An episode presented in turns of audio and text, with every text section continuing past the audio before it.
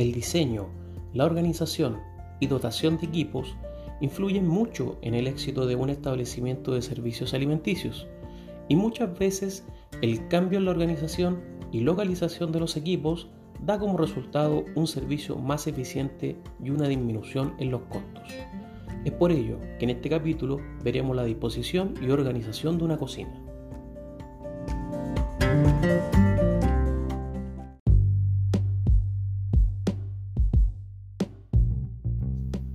Obviamente el diseño y el tipo de dotación varía mucho de un restaurante a otro, porque la cocina de un establecimiento de lujo, una cafetería o un restaurante de cierta especialidad son muy diferentes, ya que el equipamiento está determinado directamente por el tipo de operación y el menú ofrecido. Debemos indicar que la palabra diseñar se refiere al tamaño, forma, estilo y decoración del edificio o las áreas ocupadas por el establecimiento y las interrelacionadas entre estas.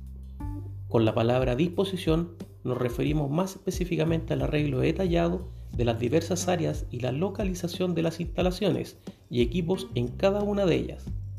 Lógicamente, podemos así constatar que no es posible definir lo que es una cocina ideal, ya que hemos visto que de esto dependen varias circunstancias o factores.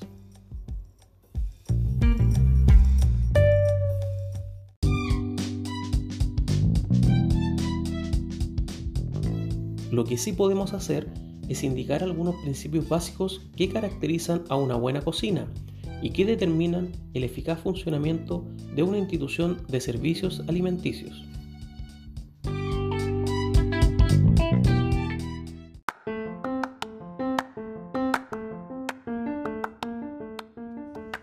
Número 1.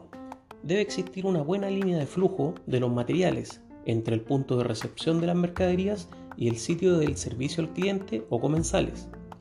Número 2. En lo posible, todas las operaciones deben ejecutarse en el mismo piso o nivel, ya que el transporte vertical presenta muchos problemas. Además de los costos adicionales, existe el problema de la supervisión de los productos. Número 3. La distancia entre el lugar de la preparación y el de servicio debe ser lo más corta posible. Número 4 deben existir centros compactados de trabajo en el área de producción. El arreglo más efectivo en el área de preparación es una cocina moderna. Es aquel en donde el cocinero tiene todo su alcance, es decir, limitar el número de movimientos a lo estrictamente necesario. Número 5. Diseñar un flujo de tránsito eficiente tanto para la entrega como para la recolección de las comidas.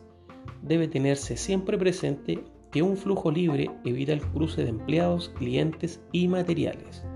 Y número 6. Se debe disponer de condiciones adecuadas para obtener una productividad óptima.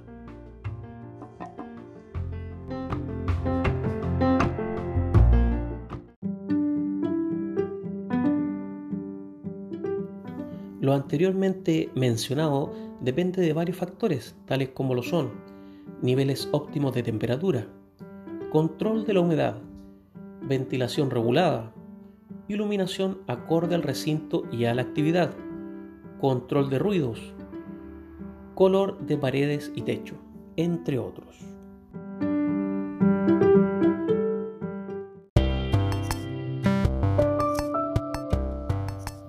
Por otra parte, la dotación de equipos para una cocina es de suma importancia para simplificar el trabajo, aumentar la producción disminuir los costos y mejorar la calidad del producto.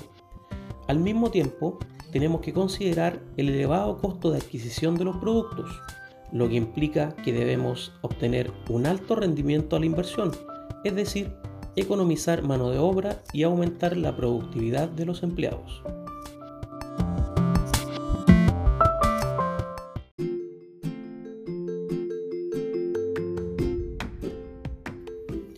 Un equipo bien escogido puede ayudar mucho a resolver estos problemas. Normalmente esto se puede conseguir contestando las siguientes preguntas. ¿Lo necesitamos realmente? ¿Cuál es el verdadero costo? ¿Efectúa realmente el trabajo? ¿Qué tamaño y cantidades necesitamos? ¿El equipo es seguro e higiénico? Algunas de las preguntas que nos podrá resolver si necesitamos ese equipo o no.